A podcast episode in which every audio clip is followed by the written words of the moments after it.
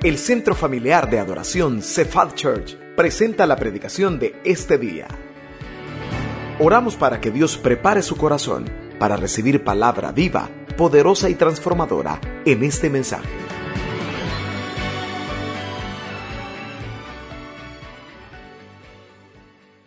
El próximo mes de agosto, el 11 específicamente, voy a cumplir un año de, de que tuve un accidente, ustedes se recordarán. Y justo el mes pasado, en junio, cumplía yo 12 años de que había tomado un seguro y que lo estaba pagando todos los meses. Y era, para mí, era un seguro solo de vida. La cosa que voy, porque eh, era un seguro de una, de un banco del sistema financiero de acá. Y a mí me gustó ese seguro cuando lo tomé, hace 12 años atrás, porque me dijeron, mire, si usted no se muere, cuando cumpla los 12 años le van a regresar todas las cuotas. Sí le dije a mi esposa, ¿verdad? Sin temor a que me fuera a pasar algo en esos 12 años, ¿verdad? Que yo tenía un seguro. La cosa que voy el mes pasado, porque se cumplían los 12 años, y yo dije, vaya, ha sido como un ahorrito, dije. Y fui, fui con mi hija menor, y andaba de camisa manga corta. Paso donde la persona que me atendió y se me quedó viendo, porque es usted pues observador y mira, tengo una cicatriz como que fue tiburón el que me agarró. Y se me queda viendo y me dice, ¿eso hace cuánto fue? Me dijo. Ah, en agosto del año pasado. Y comenzó a revisar en el sistema y me dijo, ¿y por qué no vino? Su seguro aplicaba para que le dieran una compensación por el accidente que usted tuvo. Y me dijo la compensación, ¿verdad? Yo me quedé pensando y dije, ¿yo por qué no vine? Porque le estoy hablando que eran más de 10 mil dólares los que me iban a dar. Y le digo a la muchacha, yo no sabía que mi seguro tenía sus beneficios. Sí, me dijo, pero ya estuvo, me dijo. No, si yo ya sé que ya estuvo, le dije. Pero hace un mes, ya el 13 de junio para ser específico, descubrí que mi seguro tenía beneficios que yo no sabía. Cuando le conté a mi esposa, pues también, ¿verdad? Lo tomó a bien, ¿verdad? No sabíamos de ese beneficio. Le puedo hacer una pregunta. Ah, yo, a mí me fue mal con eso porque si yo hubiese conocido los beneficios, quizás otra cosa hubiese sido. Pero usted conoce todos los beneficios que usted y yo tenemos al haber recibido la gracia del Señor. Muchos de los que estamos acá le aseguro que nos hemos perdido muchas cosas por no conocer todos los beneficios que la gracia de Dios tiene para nosotros. Permítame compartirles ese mensaje en esta tarde. Los beneficios de la gracia. Los beneficios de la gracia. Y hay un pasaje que el apóstol Pablo lo detalla precisamente sobre este tema. Vaya conmigo a Romanos capítulo 5, Romanos capítulo 5, vamos a leer del versículo 1 al versículo 5, suplicándole siempre, ¿verdad? Tenga su Biblia abierta, tome notas, apunte, eso es importante, no se quede solo con lo que escucha. Somos humanos y en menos de dos días ya olvidamos todo lo que hemos escuchado. Romanos capítulo 5, versículos del 1 al 5, los beneficios de la gracia. ¿Lo tenemos, iglesia? Amén. Ahí están en pantalla. Dice así la escritura, justificados pues por la fe, tenemos paz para con Dios por medio de nuestro Señor Jesucristo por quien también tenemos entrada por la fe a esta gracia en la cual estamos firmes y nos gloriamos en la esperanza de la gloria de Dios. Y no solo esto, sino que también nos gloriamos en las tribulaciones, sabiendo que la tribulación produce paciencia. Y la paciencia prueba. Y la prueba, esperanza. Y la esperanza no avergüenza, porque el amor de Dios ha sido derramado en nuestros corazones por el Espíritu Santo que nos fue dado. ¿Qué es la gracia? Muchas veces lo hemos escuchado y es una bendición que estamos en una iglesia donde abunda la gracia. ¿Cuántos dicen amén? Fíjese bien lo que estoy diciendo. Estamos en una iglesia donde abunda la gracia. ¿Qué es la gracia? Muchas veces lo he escuchado, le repito, se nos ha explicado.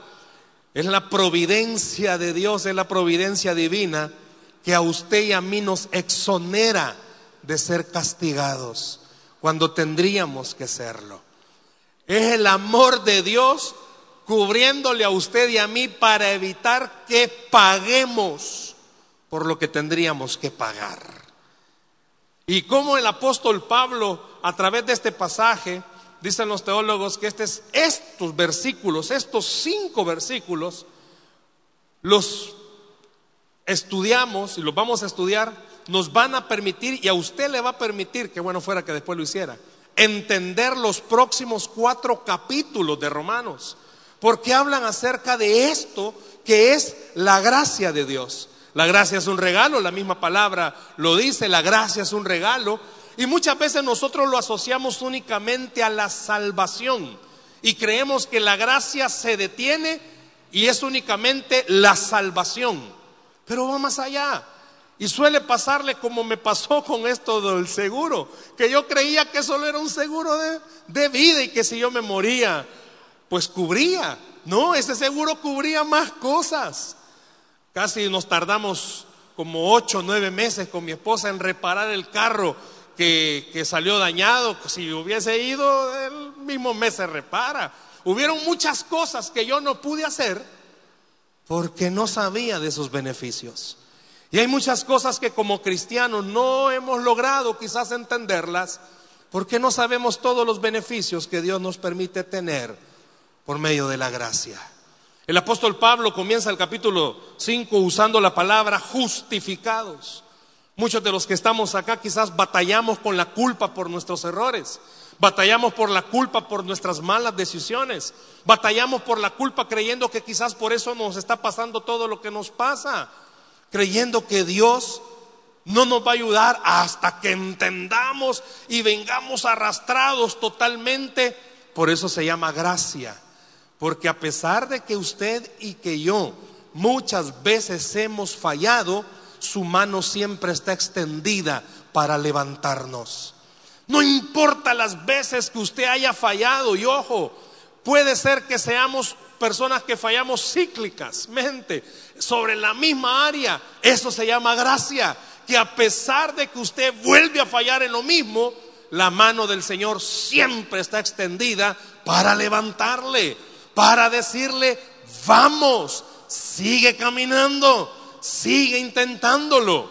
El apóstol Pablo cuando vio a la iglesia en Roma y usó estas frases, estaba queriendo recordarles a ellos y a usted y a mí. Pasa algo con nuestra vida cristiana. Y nuestra vida cristiana se compone así. Usted y yo sabemos, le pertenecemos a Cristo, pero batallamos todos los días con el pecado. ¿Habrá alguien que aquí no batalla todos los días con el pecado? Pablo eh, motiva a la iglesia y le recuerda, mire, usted es cristiano, pero usted va a batallar todos los días con áreas de su vida.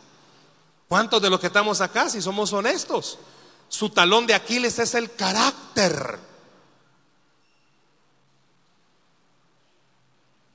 Su talón de Aquiles es el carácter. ¿Cuántos podemos ser sinceros que tenemos mal carácter? Yo tengo mal carácter. Y ese es nuestro talón de Aquiles. ¿Le ha pasado que viene a la iglesia con el deseo de adorar a Dios y algo pasó que le sacó de sus casillas? El tráfico en el mismo carro, la familia. Y aún aquí al llegar a la iglesia quizás usted algo le pasó, estalló. El apóstol Pablo en esta carta, en el capítulo 5, le dice a la iglesia, debemos de entender algo. Somos de Cristo y le pertenecemos a Cristo. ¿Cuántos le pertenecen a Cristo? Pero va a batallar con el pecado todos los días. ¿Oyó? va a batallar con el pecado todos los días. Usted con el deseo grande va, va a querer agradar a Dios, pero suele ser que termina haciendo lo que desagrada a Dios. Y muchas veces eso hace que andemos mal por el suelo, porque sentimos que somos hipócritas, que somos miserables, que no merecemos nada. Y es donde Pablo usa esa palabra, gracia. Que por esa gracia usted y yo podemos comprender algo. Su mano, la mano de Dios, siempre, siempre va a estar extendida para levantarle a usted y levantarme a mí. Que a pesar de que tengamos esa lucha, siempre va a estar esa gracia. Pablo dice, comienza esta carta diciendo, eh, este capítulo, la gracia de Dios, ¿sabe qué tiene la gracia de Dios? Perdón de pecados. La gracia de Dios tiene perdón de pecados. No hay nada que usted y yo hagamos o que el diablo nos haga creer que no vamos a ser perdonados porque Dios derramó su sangre por cualquier pecado que usted y yo cometiéramos. Dice Pablo, la gracia es perdón de pecados, pero también la gracia es sanidad de corazón. La gracia es sanidad de corazón. ¿Cuántos de los que estamos acá necesitamos sanidad en nuestro corazón? Esta vida cristiana, alguien nos la dañó o algo hizo que nos hirieran el corazón y seamos sinceros, no sé cuántos de los que están acá Quizás tienen años de estar batallando con cierta área y no lo logra superar y siente que eso es imposible para usted porque fue grande lo que pasó. Pablo dice, la gracia de Dios te va a ayudar a que tu corazón se sane. Eso es gracia. Muchos de los que estamos acá quizás tenemos áreas en nuestra vida donde, pues sí, estamos heridos. La gracia también tiene esa partecita que sana heridas. Dice Pablo que también la gracia a usted y a mí nos permite comprender esto. Tenemos un compañero todos los días, que es el Espíritu Santo. No sé cuántos de los que estamos acá, muchas veces hemos dicho que nos sentimos solos. Usted va a su casa, está rodeado de personas y se siente solo. Ustedes se recordarán de aquel actor de Hollywood, Robbie Williams, cómico, buenísimo. Y él en una de las etapas de su vida dijo que había llegado a entender algo bien duro, que él podía estar rodeado de muchas personas, pero siempre se sentía solo. Y muchas veces como cristianos nos puede pasar. Y dentro del paquete de la gracia, el Señor quiere recordarle a usted y a mí, no estamos solos. Siempre hay alguien con nosotros y es el Espíritu Santo. Puede ser que hayan personas aquí que estos días se han sentido solas porque nadie quiere ayudarle. Y parte de los beneficios de la gracia es que usted sí tiene a alguien que no solo va a ayudarle, ahí está la par suya para ayudarle y es el Espíritu de Dios. Pablo le dice a la iglesia de los romanos, eh, acuérdese, ellos estaban en una situación difícil por la persecución y por el cambio y por el crecimiento que ellos tenían. Los romanos estaban combatiendo contra ellos y ellos estaban en muchos problemas y en algún momento se pudieron haber sentido solos. ¿Y hoy qué hacemos? Y Pablo les dice, ustedes no están solos. Y Dios esta noche le dice a usted, tú no estás solo, tú tienes al Espíritu Santo de tu lado. Eso es un beneficio de la gracia. Yo no sé, a mí me emocionó esta parte porque no solamente al hacer esta enseñanza vi lo del seguro, sino que pude ver mi vida en todas las etapas. Y uno de los beneficios de la gracia es que Él siendo santo decidió tener amistad conmigo siendo como soy. Y usted debería de comprender esto. Muchas veces nosotros tenemos buenos amigos y qué bien que si tiene buenos amigos. Pero la gracia a usted y a mí nos permite tener al mejor amigo y es a Dios. Uno de los beneficios es que usted y yo podemos tener amistad eterna con Dios. ¿Y sabe qué significa eso? Los amigos a usted y a mí nos, nos ayudan, muchas veces nos palanquean, muchas veces nos bendicen. Ahora imagínese algo, si usted y yo tenemos al mejor amigo, tenemos al dueño de todo, tenemos al Dios todopoderoso. Y dice Pablo en ese momento a los romanos, sé que para ustedes es difícil porque ven al César. Pero yo estoy diciéndoles algo, vean a Dios porque Dios es su amigo. Quizás usted y yo en este momento, en estos días hemos estado viendo nuestras situaciones, pero Dios quiere recordarle, deja de ver los problemas y mira quién es tu amigo. Dios es nuestro amigo. Y si Dios es nuestro amigo, imagínese qué gran seguridad la que nos permite tener. Pablo, repito, como ve a la iglesia de Roma, eh, a través de esas situaciones difíciles que en ese momento ellos estaban viviendo, les recuerda, ¿saben qué es la gracia? La gracia no solamente es decir, wow, me voy al cielo. La gracia es saber que en cualquier situación Dios nos sostiene. ¿Escucha?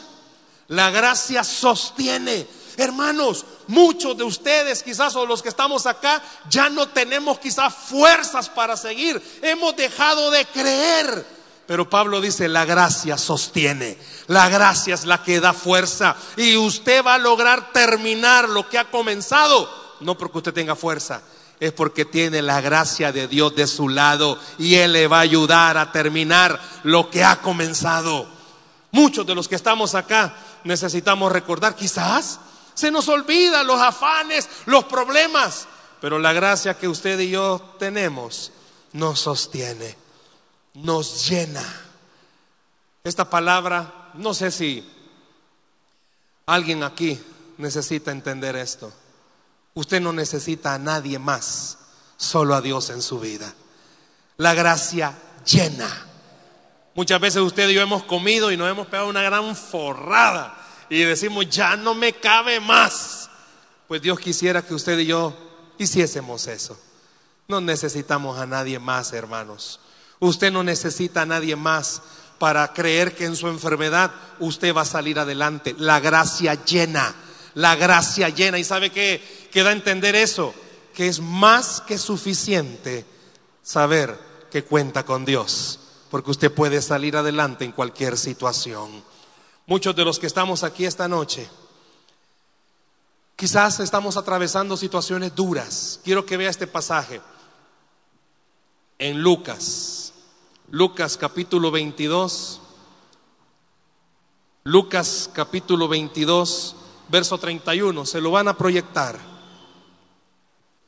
Dijo también el Señor, Simón, Simón, he aquí Satanás os ha pedido para zarandearos como a trigo. ¿Quién es Simón? ¿Perdón? Simón. No, o sea, es que Simón, o sea, Simón es, Pedro. No es que le haya dicho, usted me dijo Pedro y yo, Simón. Simón es Pedro. ¿Verdad que es Pedro? Sí. Fíjese algo.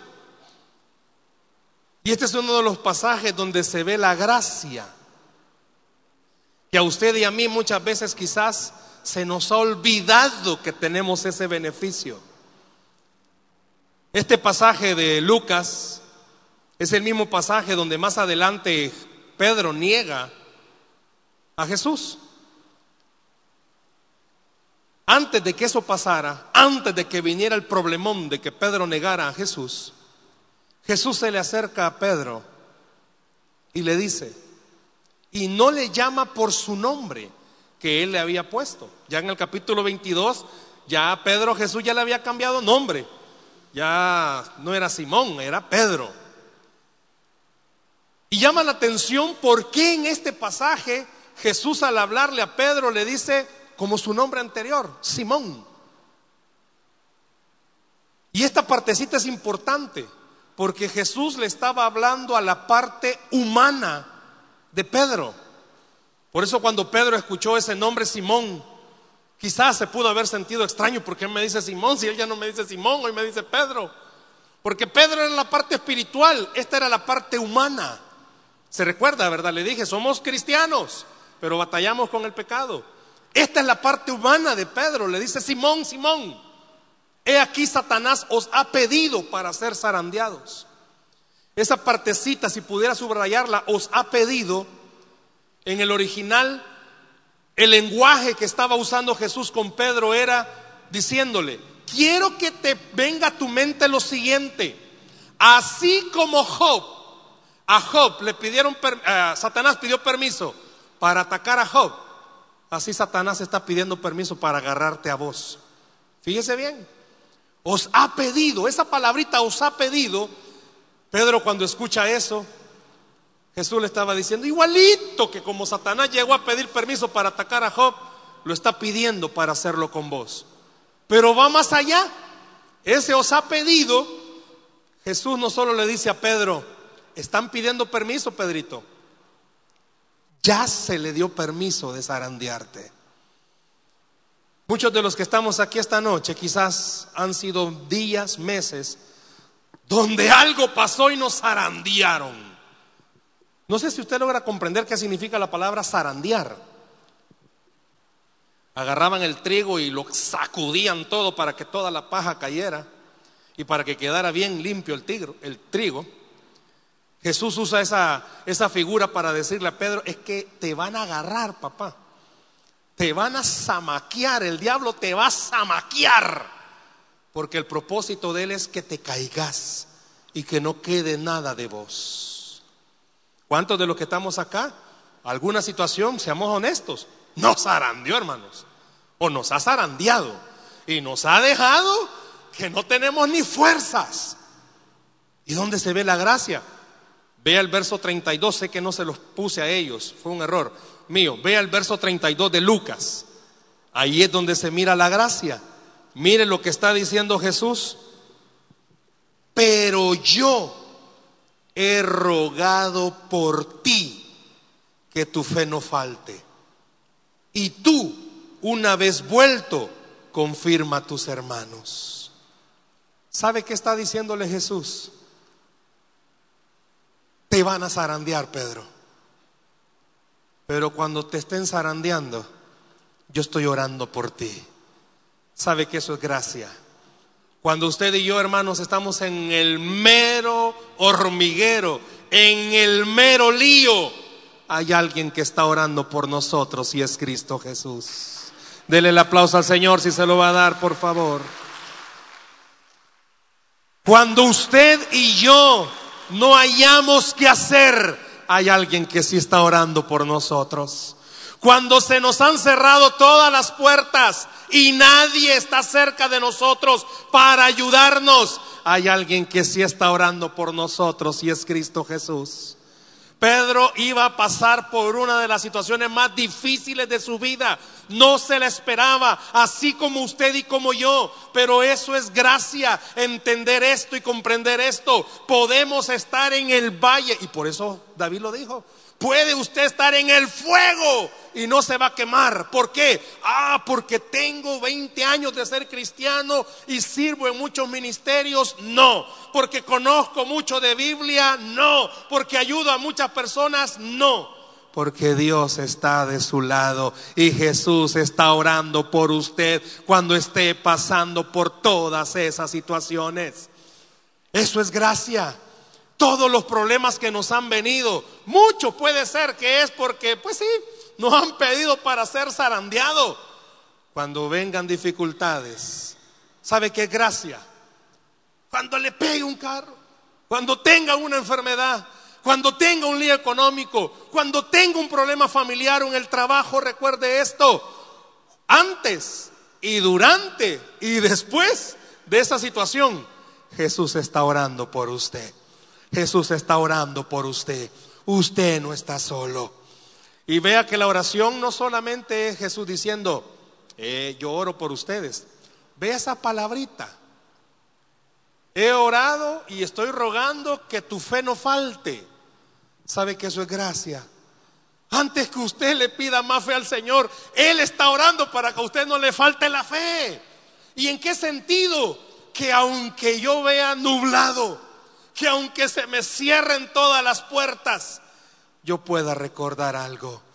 Dios tiene el control de todas las cosas.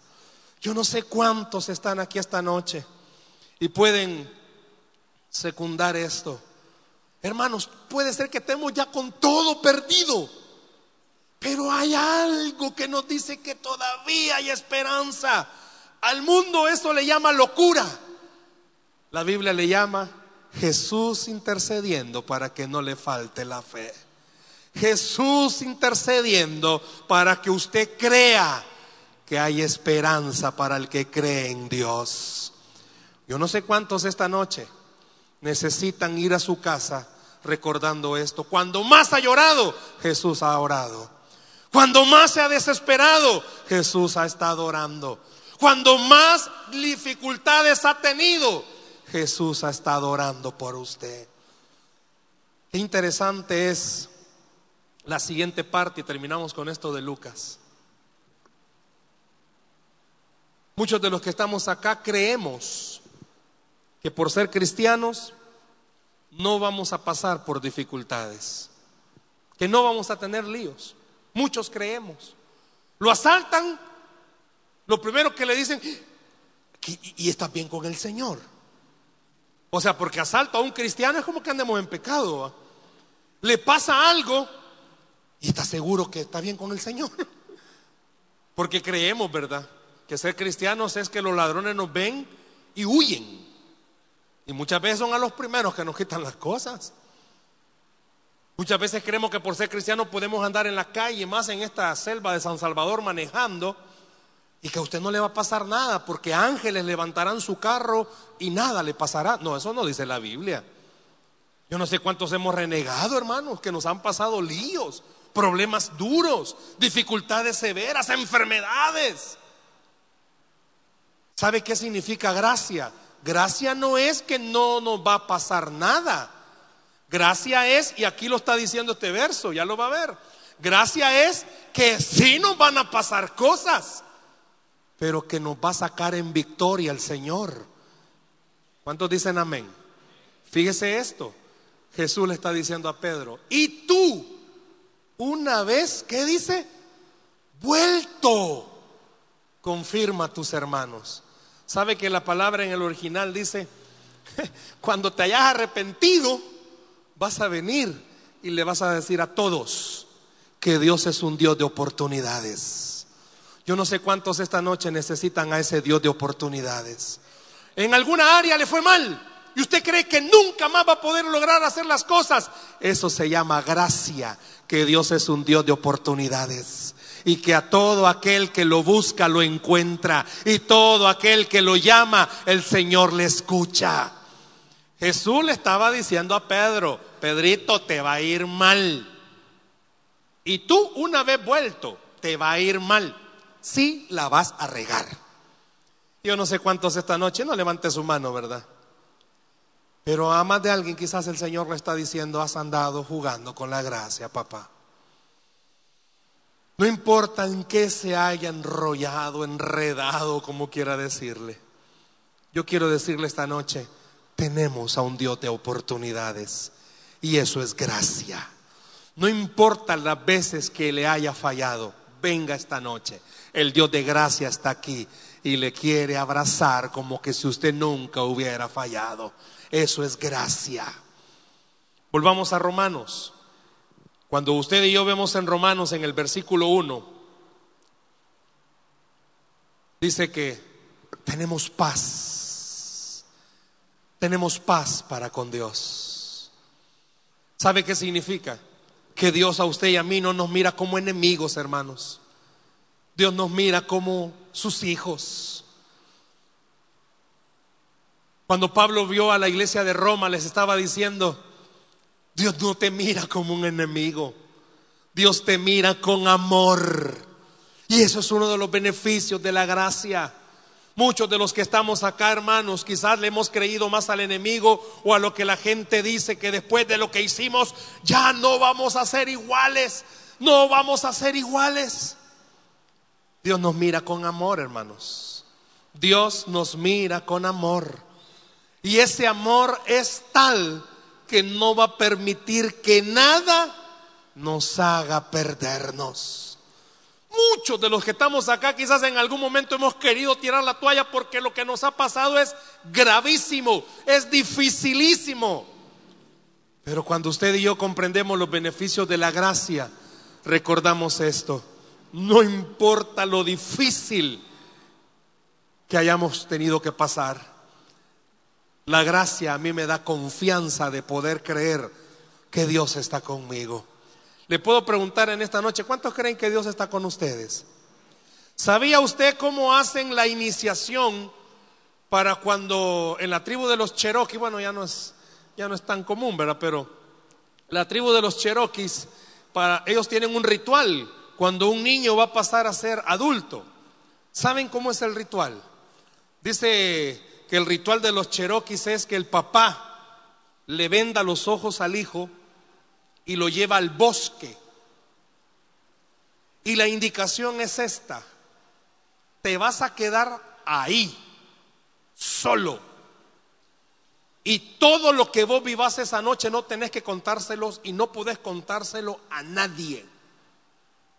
Te voy a vendar los ojos y tú vas a estar solo ahí. Lo lleva, lo sienta en un árbol y el niño tiene que pasar toda la noche vendado, oyendo coyotes, oyendo pisadas, oyendo de todo, a expensas que le pase algo,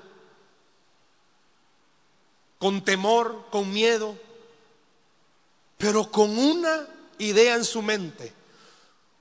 Si logro pasar esto, voy a ser hombre. Y hasta el día siguiente, cuando sale el sol, se puede quitar la venda de sus ojos. Y el día siguiente, cuando sale el sol, el niño Cherokee se quita la venda de sus ojos. ¿Y sabe qué descubre? Que el papá estuvo con él toda la noche sentado a la par. ¿Sabe que eso es Dios con nosotros? Y eso es la gracia. Si pudiera bajar y preguntarle todas las cosas malas que le han pasado en su vida, Usted y yo tendríamos que reconocer esta noche, Él ha estado con nosotros todos los días y no nos ha dejado, hermanos. Cuando usted creyó que todo estaba perdido, apareció el Dios de gracia para recordarle, yo estoy contigo. Cuando usted creyó que todas las cosas estaban perdidas, el Dios de gracia siempre estuvo de su lado. Y esta noche Dios le está diciendo, tú no estás solo, mi gracia está contigo. La gracia abre puertas. No sé cuántos necesitan que se abran puertas. La gracia provee, hermanos.